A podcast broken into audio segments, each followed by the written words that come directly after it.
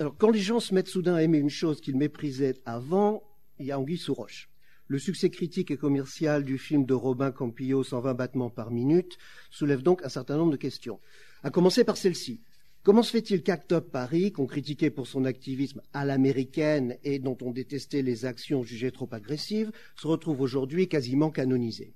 La réponse la plus simple, c'est que le temps a passé et des deux côtés de l'Atlantique, l'histoire, ou plutôt l'historiographie, a fait son travail. L'activisme du sida fait maintenant son entrée dans la mémoire officielle et prend sa place dans un processus linéaire de progrès social auprès d'autres luttes comme le féminisme ou l'antiracisme. Les recherches universitaires sur les premières années de l'épidémie se multiplient. On sort des livres et films sur l'histoire d'Act Up à New York, Los Angeles ou Paris. On voit même un retour du look Act Up donc droit au mariage, pénalisation de l'homophobie, tous les signes sont là qui attestent de l'émergence d'une homosexualité citoyenne et d'une communauté enfin légitimée, soucieuse de s'inscrire dans le tissu de la nation. De fait, les années noires de l'épidémie sont maintenant derrière nous et, avec elles, certaines formes d'activisme adaptées à l'urgence de la situation. Les personnes séropositives et leurs défenseurs continuent d'agir, évidemment, ici, aux États-Unis et dans d'autres parties du monde, mais euh, discrètement et de plus en plus loin des batailles politiques de la communauté gay. Autrement dit, on est passé de l'activisme ouvert à une pratique plus ciblée de soutien et de défense des intérêts des personnes concernées, ce qu'on appelle advocacy euh, en anglais. On peut s'en réjouir, on peut aussi s'en inquiéter alors que le nombre de personnes sous traitement ou sous PrEP, euh, j'ai besoin d'expliquer euh, la PrEP, ce que c'est, ce traitement prophylactique, hein, c'est un médicament qui protège la contamination. Donc, alors que le nombre de personnes sous traitement ou sous PrEP ne cesse d'augmenter, signalant la fin possible de la pandémie, il ne faut pas oublier qu'on meurt encore du sida, y compris dans des pays comme les nôtres, et bien évidemment ailleurs. Euh, aux États-Unis, par exemple, le taux d'incidence d'incidence reste très élevé chez les personnes de couleur, surtout dans les communautés afro-américaines, que l'inégalité d'accès aux soins rend particulièrement vulnérables. Quant à l'utilisation quasi épidémique d'opiacés, on oublie qu'avant que l'attention des médias se tourne vers l'augmentation dramatique des morts par overdose, c'est une soudaine recrudescence d'infections au VIH qui a fait brièvement la une. Pendant cette brève période, j'ai eu une conversation assez déroutante avec un ami qui m'a posé une question à laquelle je n'ai pu répondre sur le moment que par un oui suivi d'un long silence. Je n'arrivais pas à trouver le moindre mot à ajouter à ma réponse. La question était pourtant intéressante et aurait pu amener une conversation complexe sur la politique gay aujourd'hui. Je pense d'ailleurs que, de fait, c'est ce que cherchait mon ami quand il m'a demandé Crois-tu vraiment que ce soit un problème gay? Nous venions de discuter euh, de la révélation assez choquante d'une flambée de VIH dans une petite communauté rurale blanche dans le sud de l'Indiana, et j'avais exprimé ma consternation face à l'indifférence générale dans laquelle les milieux gays avaient reçu la nouvelle. Oui, effectivement, je pensais qu'il s'agissait d'un problème gay, mais peu de monde autour de moi semblait partager mon opinion. C'est donc avec cette force morale brute du face-à-face, qu'on n'a pas sur Facebook ou Twitter, que la remarque de mon ami est venue confirmer ce que j'avais déjà constaté et déploré. Recrudescence de VIH, oui, bon, c'est triste, mais on ne va pas non plus passer le réveillon là-dessus. Qu'on puisse, en tant que gay, se soucier aussi peu du sort d'une communauté vulnérable, dévastée socialement et psychologiquement par le VIH, m'a révolté au point où j'ai bien été forcé de reconnaître qu'une réaction aussi viscérale de ma part devait toucher à quelque chose de fondamental. En l'occurrence, à ce mélange de valeurs et d'affects qui, pour moi, signifie ce qu'être gay veut dire. Ce qui est plus étonnant, par contre, c'est que ma séropositivité ne semblait pas jouer un rôle évident dans mon attitude. Étant donné mon âge, le VIH faisait déjà, partie de ma vie gay euh, bien avant que je le contracte. Non, j'avais réagi sur la base de convictions éthiques et politiques ancrées profondément en moi depuis longtemps. Je précise que mon interlocuteur ce jour-là avait une quinzaine d'années de moins que moi. S'agissant du sida, c'est une différence générationnelle. En fait, j'avais dû présumer avec un peu de naïveté que le VIH et la crise du sida avaient bouleversé l'identité et la culture gay contemporaine dans leur ensemble, et pas seulement mon identité et ma culture gay.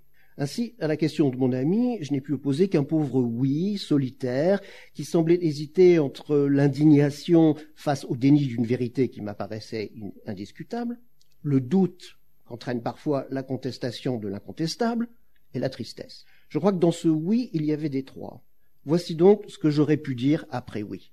Le 25 février 2015, l'Indiana a diffusé un communiqué de presse annonçant une recrudescence de VIH dans une communauté rurale du sud-est de l'État. Les autorités sanitaires locales ont confirmé 26 cas et l'épidémie continuait de se développer.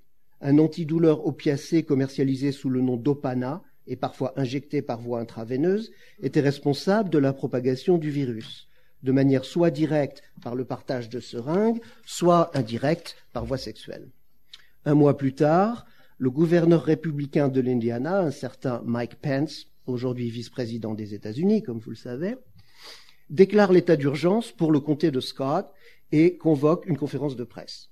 79 personnes ont maintenant contracté le VIH. Le 29 août, le chiffre atteint 180. Pour vous donner une idée, la petite commune d'Austin, l'épicentre, compte 4200 habitants, pour la plupart pauvres, blancs, sous-éduqués, c'est-à-dire assez typiques de ce qu'on appelle aujourd'hui Trump Country. Étrange spectacle que cette conférence de presse de Mike Pence. Le gouverneur avait le plus grand mal à cacher son malaise face à une situation extrêmement préoccupante. Et pour cause.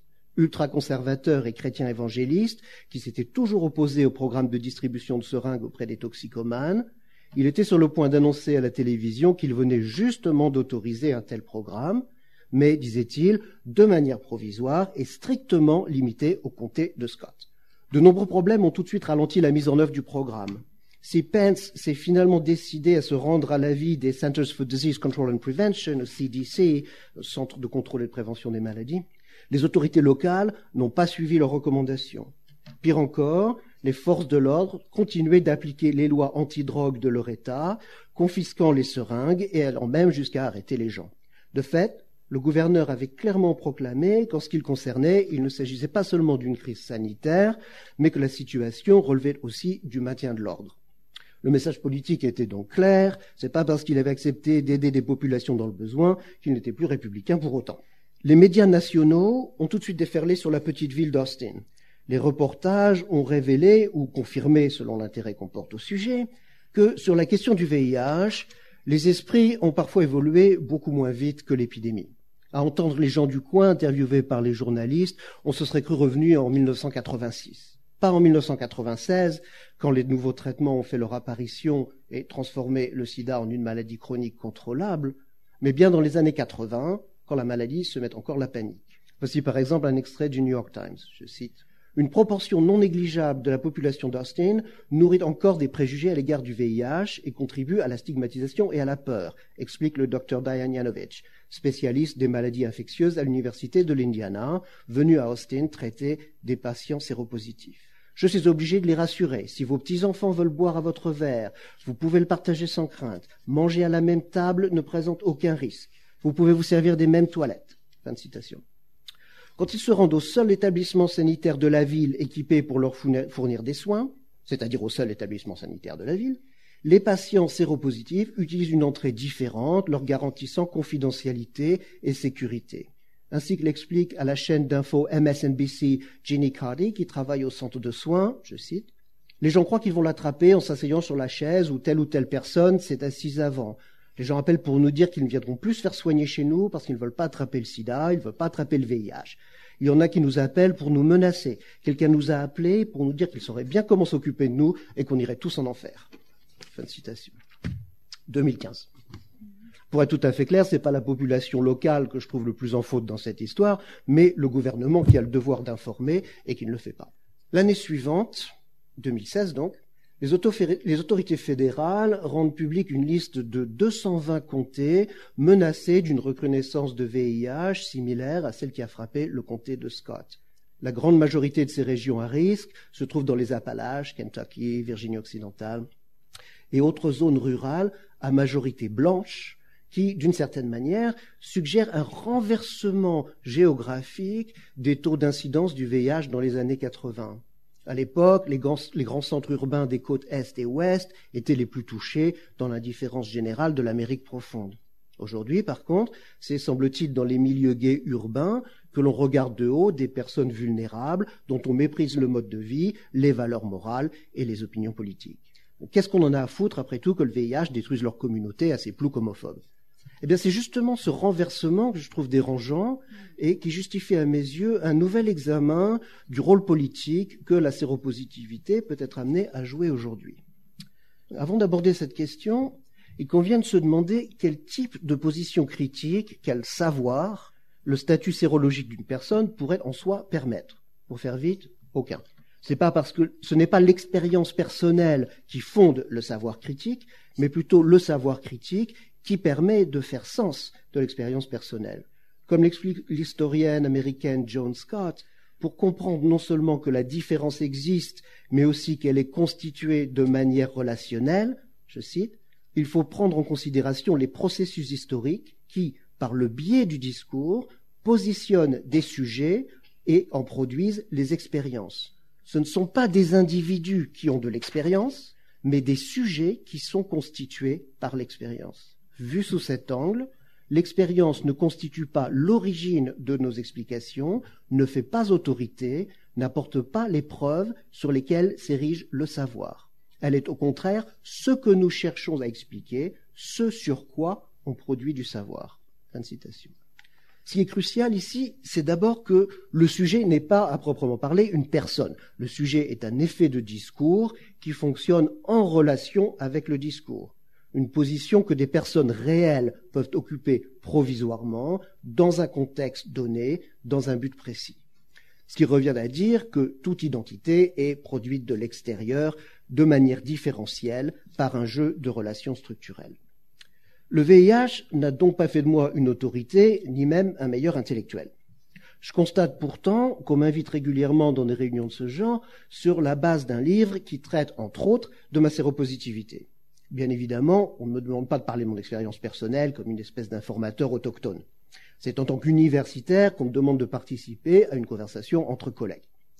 Je dois donc avoir quelque chose à apporter au débat que l'expérience vécue de la séropositivité qui ne fera en fin de compte que m'instrumentaliser et donc m'exclure de la dynamique de partage que représente tout travail intellectuel. Si je parle de tout ça, c'est que le sujet fait apparaître une tension intéressante. D'un côté, la production du sujet politique par le jeu de forces discursives se caractérise inévitablement par une espèce de désincarnation. En anglais, ce serait euh, disembodiment. De l'autre, il faut quand même rappeler que les personnes qui vivent avec le VIH ont bel et bien un corps, un corps malade, un corps contaminé, un corps qui fait toujours suffisamment peur pour qu'on hésite à s'y frotter de trop près. Qu'on ait aujourd'hui besoin de ce genre de rappel pourrait être plutôt bon signe d'ailleurs.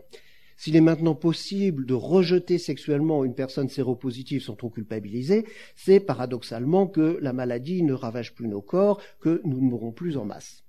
On n'est plus le complice objectif d'un génocide comme il y a 20 ans, mais tout simplement un con. Aujourd'hui, sur les applis de rencontre gays, préciser qu'on préfère des partenaires séronégatifs relève plus du choix proposé aux consommateurs sur le marché du sexe que de décisions éthiques ou de politique. Mais pour les activistes des premières années, il était inacceptable de refuser de coucher avec des malades. Pour eux, qu'on en soit conscient ou pas, aucun aspect de l'épidémie n'échappait aux politiques tout dans la vie gay se retrouvait ainsi saturé par le politique, y compris les corps et leur rapport à leur environnement. Il existait donc un lien tangible entre, d'une part, l'émergence de sujets politiques par le jeu de discours phobiques, non phobiques et antiphobiques sur le sida, et, d'autre part, les modalités réelles selon lesquelles l'existence physique des malades se construisait dans le rapport au corps des autres et dans des conditions matérielles données. La politique du sida se fondait donc sur le principe que le sujet et le corps ne peuvent ni ne doivent être conçus séparément et qu'ils permettent au contraire de produire une nouvelle forme, une nouvelle forme d'agentivité. Comment est-ce que tout ça s'est traduit dans la pratique? Je vous propose maintenant un bref historique de l'activisme du sida aux États-Unis. Dans les pays anglophones, l'analyse politique de l'épidémie est apparue relativement tôt. Les populations gays urbaines, parmi lesquelles on a d'abord observé la maladie et auxquelles on l'a immédiatement identifiée, formaient souvent des communautés éduquées et politiquement actives. Après avoir abandonné la politique révolutionnaire du début des années 70 au profit du combat contre les discriminations et pour l'égalité des droits, les militants gays ont su profiter d'une structure communautaire déjà en place et s'organiser assez rapidement face à la crise du sida. Écrivains, artistes, universitaires et autres ont entrepris une critique radicale des représentations de la maladie et des malades disséminées par les médias du monde entier. Ils ont analysé les structures narratives et les métaphores utilisées dans la presse, le discours médical et les campagnes d'information, par exemple, pour faire ressortir les préjugés homophobes des uns et l'inefficacité des autres. Très vite, on a produit une, iconographie et des discours alternatifs visant à faire émerger des contre-publics résistants. L'explosion de créativité qui a accompagné cette phase de la crise ne doit pas pourtant faire oublier à quel point l'activisme du sida a été pensé en profondeur et reposé sur des bases théoriques et des pratiques de lecture solides. Lors d'une des premières actions d'Act Up New York, par exemple, les militants ont protesté devant le Metropolitan Museum of Art euh, contre une exposition de portraits photographiques. Celle-ci représentait les malades du sida d'une manière humaniste universalisante, sans aucun contexte, ce qui avait pour effet d'occulter et donc de renforcer le lien de causalité entre les exclusions sociales et l'épidémie. Comme il arrivait souvent à l'époque, cette action s'est trouvée incorporée à une série de textes universitaires dont le but était à la fois d'amplifier les actions militantes et de proposer une critique politique plus vaste des représentations. Critique qui servait ensuite de base conceptuelle à d'autres actions et ainsi de suite. C'est à cette époque et dans ce contexte que les champs qui constituent ce qu'on appelle aujourd'hui les études LGBT ont commencé à acquérir une certaine légitimité institutionnelle. De même, la théorie queer est née plus ou moins des ravages du sida et on a grosso modo suivi l'évolution, donnant à son tour naissance aux disability studies, les études sur le handicap, qui ont donné au corps toute son importance dans la pratique critique, mais aussi comme pratique critique. Dans son livre Disability Theory, Tobin Siebers cherche à démontrer le pouvoir critique du corps, s'éloignant des théoriciens pour qui l'accès au corps ne peut que passer par la médiation de la langue. Le tournant linguistique des théories culturelles, suggère Siebers, a eu le tort d'éliminer le corps comme agent de représentation et comme site d'une certaine subjectivité critique à visée politique. Et je cite dans la mesure où le structuralisme linguistique tente à concevoir la langue comme agent mais jamais comme objet de représentation, le corps, qu'il soit valide ou invalide, apparaît comme effet de langage plutôt qu'agent causal, ce qui a pour effet d'exclure presque entièrement l'incarnation, du processus de représentation. Si la politique du sida consistait en un mélange d'agite propre, de production artistique en tout genre et de pensée critique, les corps des activistes ont aussi été mobilisés pour remplir plusieurs fonctions en même temps. J'imagine que nombre d'entre vous ont vu 120 battements par minute, euh, mais peut-être aussi deux documentaires américains sortis en 2012 et portant sur Act Up New York, How to Survive a Plague, le plus connu des deux, et United in Anger. Ces deux films incorporent des images d'archives, le plus souvent filmé par ACT UP, et qui illustre le rôle crucial que jouait le corps dans la pratique politique de l'association. S'inspirant des stratégies du mouvement pour les droits civiques dans les années 50 et 60, la présence publique visible, palpable de personnes contaminées constituait en soi une action politique incarnée au niveau le plus basique. Cette visibilité, dont on oublie parfois à quel point elle pouvait choquer, a permis d'opposer une forme de contre-esthétique aux représentations dominantes. Plus encore, l'investissement physique de l'espace public, c'est-à-dire commun, performait la relationnalité ou la connectivité qui était refusée comme par définition aux porteurs du virus. À la fois signifiant et référent, les corps des malades décédés servaient parfois à mettre en scène ce qu'Actop appelait des enterrements politiques. On en voit des exemples dans le film de Robin Campillon, et les, documentaires américains en montrent d'autres, réels, y compris le jet de cendres sur la pelouse de la Maison Blanche. Également devant la Maison Blanche, en 1989, les corps des malades se sont littéralement donnés en spectacle quand les policiers qui arrêtaient les activistes portaient des gants de protection en latex sous les cris de They'll see you on the news, your gloves don't match your shoes. Euh, tout le monde pourra avoir vos infos que vos gants ne sont pas sortis à vos chaussures. Le, le, slogan PD par définition, euh, ça rime en anglais. Euh, certaines actions d'ACT UP ont peut-être été plus spectaculaires, comme lorsqu'ils ont déroulé un préservatif géant sur la maison d'un sénateur particulièrement homophobe, ou plus puissante symboliquement, comme le jour où un petit groupe d'activistes a interrompu une séance de la bourse à Wall Street pour, protester contre les prix exorbitants pratiqués par une compagnie pharmaceutique. Mais je trouve l'épisode de la Maison Blanche tout, tout particulièrement brillant parce qu'il résume à lui seul toute la force et l'acuité d'Act Up à ses débuts. Non seulement cette action a mis sur le devant de la scène l'enjeu primordial de l'épidémie, des personnes vulnérables, malades, mourantes, mais elle a démontré de visu la place du corps dans la pratique politique. Dans un premier temps, la présence même de ces corps apportait la preuve de leur capacité à produire des représentations. Mais surtout, ces corps contaminés par le VIH donnaient forme à une pensée critique incarnée. Ils avaient le pouvoir de rendre visible et incontestable le rejet de l'homosexualité et de la maladie de la place publique, la fonction policière des discours régissant la sexualité et la santé, et la brutalité inhérente à la distribution inégalitaire du pouvoir. Les corps des malades du sida étaient des corps pensants et des corps signifiants. Mais le combat politique contre le sida a fait plus qu'avancer sur trois fronts à la fois en associant présence, pensée et représentation. Il a surtout postulé que les trois ont en fait toujours été entremêlés et chacune co-constituée par les deux autres. La portée, conceptuelle mais aussi politique, de cette proposition est considérable. Je voudrais suggérer ceci. Reconnaître que présence, pensée et représentation ne peuvent exister séparément forme en soi une critique radicale du système qui fait qu'une crise comme celle du sida a pu avoir eu lieu. Qu'est-ce que ça veut dire? En bref, mais on pourra en discuter bien sûr, avec l'émergence du sujet politique moderne, issu d'un humanisme abstrait, est apparu un modèle de citoyenneté désincarnée pouvant prétendre à l'égalité universelle et revendiquer des droits légaux. Or, ce geste inaugural, a priori inclusif, a en fait créé et exclu du même coup un ensemble d'autres définis par leur incapacité à faire abstraction de leur corporalité et donc inaptes à la citoyenneté.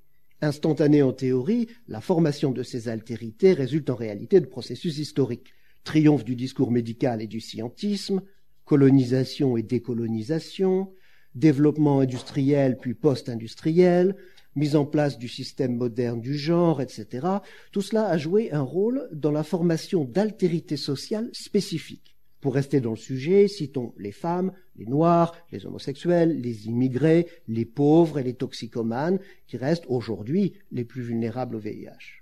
Ce qui a rendu l'activisme du sida si radical à ses débuts, c'est qu'il a fait apparaître une tension inhérente entre, d'un côté, un type de sujet politique abstrait, simple figure de discours et demandeur de droits, et de l'autre, des personnes physiques dont le bien-être relève plus largement de la justice. J'y reviendrai. Donc, pour finir l'historique, tout a changé avec l'arrivée des, antirétroviraux en 1996. Cette nouvelle donne, dans laquelle certains ont voulu voir la fin du sida, a bouleversé le militantisme gay et lesbien qui s'était d'une manière ou d'une autre presque entièrement investi dans la lutte contre l'épidémie pendant 15 ans. Le bilan était terrible. Des dizaines de milliers de morts en France, des centaines de milliers aux États-Unis, sans compter les rescapés, une génération traumatisée à jamais. Mais l'étendue de la dévastation a aussi entraîné une forme de reconnaissance.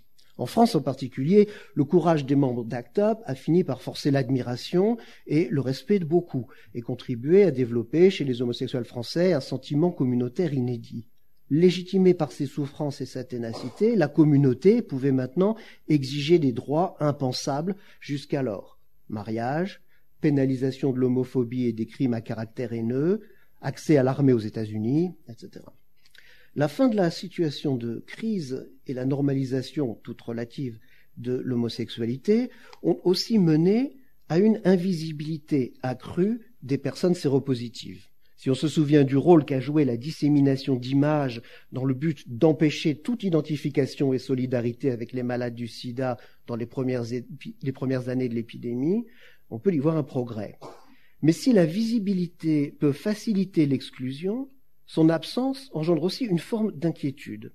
L'exemple historique parfait est celui des Juifs, devenus invisibles par l'accès à la citoyenneté sous la Révolution, mais qui, faute d'avoir éliminé l'antisémitisme, ont été rendus de nouveau visibles par leur racialisation presque un siècle plus tard.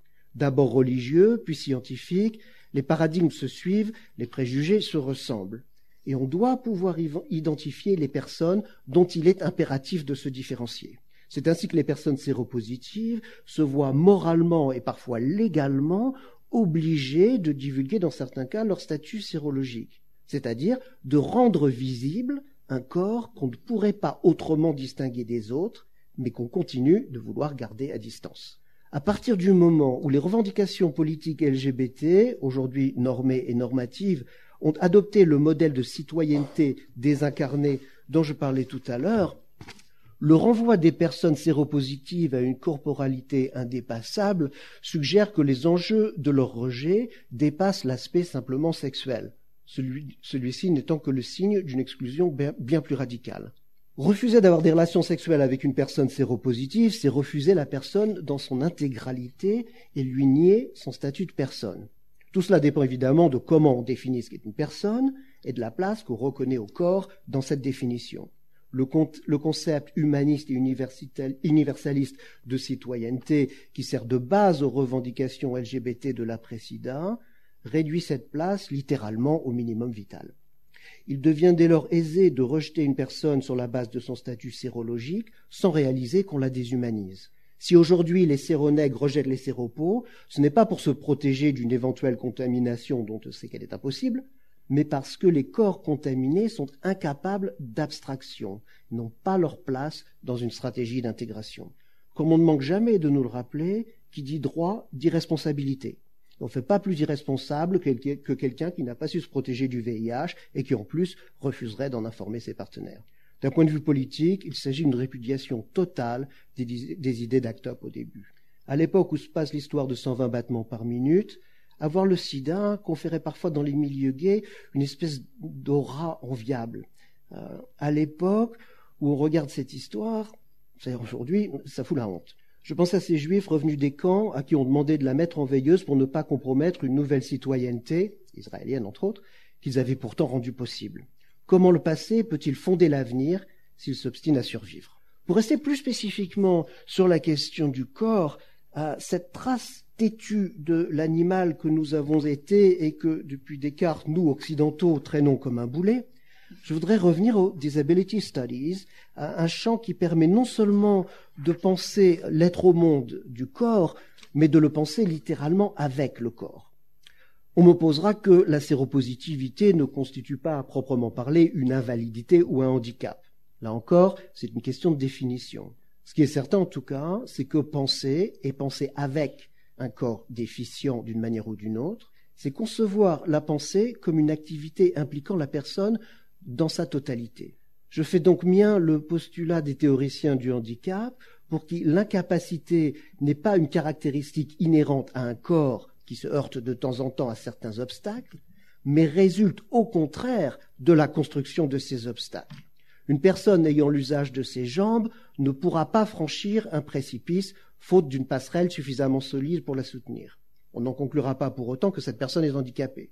Imaginez, maintenant une passerelle trop étroite pour un fauteuil roulant. L'incapacité, de ce point de vue, n'est donc pas démontrée quand un corps se heurte à un obstacle, mais bien produite par cette circonstance. La passerelle étroite a été construite pour permettre à certaines personnes de traverser et pour l'interdire à d'autres. Peu de corps naissent parfaits et encore moins le demeurent. Et pourtant, on continue à considérer la différence comme un écart plutôt qu'une variation. Autrement dit, tout corps a ses limites, mais ces limitations lui sont imposées. L'idée n'est pas nouvelle, hein, il suffit pour se rendre compte de relire d'un enfant monstrueux de Montaigne. Dans ce sens, on ne rejette pas les personnes séropositives parce que leurs corps sont inaptes au sexe, c'est le rejet qui rend ces corps inaptes au sexe. Mais le rejet sexuel n'est pas vraiment la question dans la mesure où il n'a pas grand-chose à voir avec le sexe. Ce qui s'y lie, c'est la manifestation la plus évidente d'un effacement beaucoup plus radical, qui est l'exclusion des séropos d'une nouvelle citoyenneté gay autorisée par l'abstraction du corps. Cet effacement prend aussi des formes beaucoup plus détournées. Je vous parlais tout à l'heure de deux documentaires, de deux documentaires américains sur Act Up New York. L'un, United in Anger, est un brûlot sans concession et un véritable manuel d'activisme à l'usage d'autres mouvements du style Black Lives Matter. L'autre, How to Survive a Plague, a été nominé aux Oscars et encensé par la critique. How to Survive a Plague est un bon film, le problème n'est pas là. Mais son succès est dû, selon moi, au fait qu'il ne raconte pas tant l'histoire d'Act Up New York que la trajectoire des membres de sa commission sur les traitements qui se sont séparés de l'association dont ils désapprouvaient l'approche politique de l'épidémie. Vu d'aujourd'hui, le pragmatisme des héros du film semble préfigurer le tournant légaliste et intégrateur des défenseurs des droits des personnes LGBT. Cet effet de mémorialisation plutôt que de mémoire véritable permet de réécrire l'histoire de l'activisme du sida pour mieux l'intégrer dans un récit linéaire d'avancées sociales et médicales. Une fois le VIH relégué au passé, la citoyenneté entre-temps rebaptisée LGBT peut s'inscrire dans le roman national et confirmer la perfectibilité des institutions. Mais pourquoi critiquer l'intégration et le principe d'égalité devant la loi? Je n'ai aucune intention de rouvrir le débat sur le droit au mariage, encore moins de suggérer que tout le monde ne devrait pas avoir accès aux mêmes droits. ACT UP, après tout, s'est dès le début battu pour les droits des malades, de leurs conjoints et de leurs aidants familiaux droit de visite à l'hôpital pour l'amant du malade, droit de signer un bail à deux pour éviter une éventuelle expulsion après le décès du seul signataire, droit de prendre des décisions médicales, etc. Quant à la notion de droit des malades, si elle remonte à loin, c'est bien l'activisme du sida qui a fini par imposer pour de bon. On comprend aisément pourquoi ces revendications spécifiques ont fourni des outils rhétoriques efficaces aux partisans de la légalisation des couples de même sexe, le souci principal n'était pas vraiment la dignité de la personne humaine, mais l'accès à des biens et des services. Aux États-Unis, par exemple, la reconnaissance de l'accès aux soins comme un droit fondamental ne fait pas partie des priorités actuelles du mouvement LGBT dominant. En France, les rares voix, les rares voix gays militantes n'exigent plus la réforme des prisons, l'engagement contre la pauvreté ou le soutien aux sans-papiers revendication qu'ACTA plaçait sur un pied d'égalité avec la lutte contre l'homophobie. Autrement dit, le combat pour l'obtention de droits s'est largement gagné aux dépens de la justice sociale. Le rapport entre droit et justice reste une question bien trop vaste et complexe pour que j'essaie d'y apporter une réponse dans les quelques minutes qui nous restent. Je me limiterai donc au contexte de cette discussion. Comme je disais tout à l'heure, la notion de droit que nos démocraties ont hérité des Lumières et continuent de vouloir universelle, sous-tend un type de citoyenneté individuelle désincarnée et génératrice d'exclusion, non pas pour cause d'imperfection, mais par définition.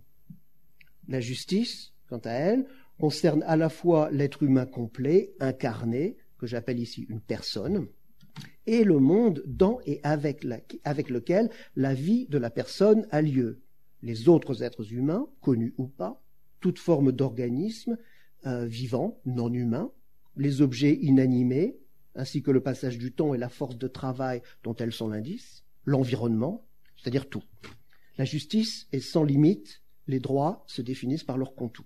Concrètement, ça veut dire que nous pouvons jouir pleinement de droits que d'autres n'ont pas. Le fait, par exemple, que dans certains États américains, les personnes emprisonnées se retrouvent privées du droit de vote à vie, d'où la surincarcération des Noirs, n'entame en rien mon propre exercice de ce droit. Je ne vis pas pour autant dans un monde juste, pas même dans un pays juste. Ceci posé comme une évidence, on pourra soulever trois objections, plus une. D'abord, il s'agit d'une fausse dichotomie dans la mesure où la légitimité des droits se fonde sur la justice. Les deux ne sont donc pas exclusifs l'un de l'autre, mais complémentaires. C'est la morale d'Antigone. Ensuite, la justice forme un tout indivisible en tant que principe, mais ne représente dans la pratique qu'un horizon de perfectibilité dont les droits nous rapprochent de façon progressive et cumulative. C'est le grand récit de la modernité occidentale. Enfin, la justice est un concept qui, comme celui de vérité, ne nous est accessible que par une forme ou une autre de médiation, qu'elle soit linguistique, culturelle ou historique. Il ne, peut donc exister de consensus autour de ce qui constituerait un monde juste. C'est la vision du post-structuralisme. Et puis de toute façon, se débarrasser des droits au nom de la justice est une idée absurde et même un rêve totalitaire. Et pourtant, je trouve plutôt encourageant certains choix de terminologie que j'ai observés récemment dans les milieux activistes et universitaires aux États-Unis, où on parle de plus en plus de disability justice et de environmental justice au lieu de disability rights, etc. Il ne s'agit pas d'un simple changement rhétorique, mais bien de réfuter l'accusation de séparatisme qui frappe souvent des revendications communautaires qui s'inscrit en réalité dans un projet unificateur de justice sociale. S'il existe des droits, il n'y a qu'une justice. Pourrait-on du coup imaginer quelque chose qu'on appellerait queer justice et qui proposerait une alternative à la politique LGBT d'intégration? Je ne parle pas de justice pour les personnes queer, aux pratiques sexuelles et genrées minoritaires, mais d'une forme de justice queer, et qui pourrait bien s'avérer être la justice. C'est là, à mon avis, que se situe l'enjeu d'ACT UP à son apogée, et donc le défi politique posé par le sida. Comme je le proposais tout à l'heure, ACT UP, en plaçant le corps au centre de sa critique et de son action politique, s'attaquait aux bases mêmes d'un système de pensée désincarné, responsable de la crise du sida. Il va de soi que ce combat-là n'est pas gagnable. D'un point de vue pratique, euh, ce n'est pas en critiquant les fondements philosophiques de la modernité occidentale qu'on résoudra le problème du sida. Le but de cet activisme était de s'en prendre aux manifestations effectives de cette pensée qui, socialement et structurellement, ont permis au sida de se propager et de tuer des millions de personnes. Je parle de l'infériorisation par toutes sortes de moyens, ou discours, dirait Foucault, d'êtres humains définis de force par leur race, leur sexe, leur sexualité, leur capacité physique ou mentale, et dont la corporalité irrépressible continue de signifier une altérité si radicale qu'on a fait d'elles des personnes jetables. La crise du sida témoigne de la conviction profonde que certaines personnes ont moins de valeur que d'autres, et qu'elles forment des communautés homogènes, étanches et indiscutées. Ainsi, affirmer, comme on le fait souvent, que personne n'est à l'abri du sida ou n'importe qui peut contracter le VIH, ce qui est manifestement faux, ne vise pas à promouvoir la tolérance, mais au contraire à renforcer la vigilance et le contrôle de frontières aussi bien sociales que nationales. On ne, résoudra, on ne résoudra donc pas le problème du sida en octroyant des droits à des populations bien placées pour les réclamer avec succès et qui, de toute évidence, ne sont pas les plus vulnérables.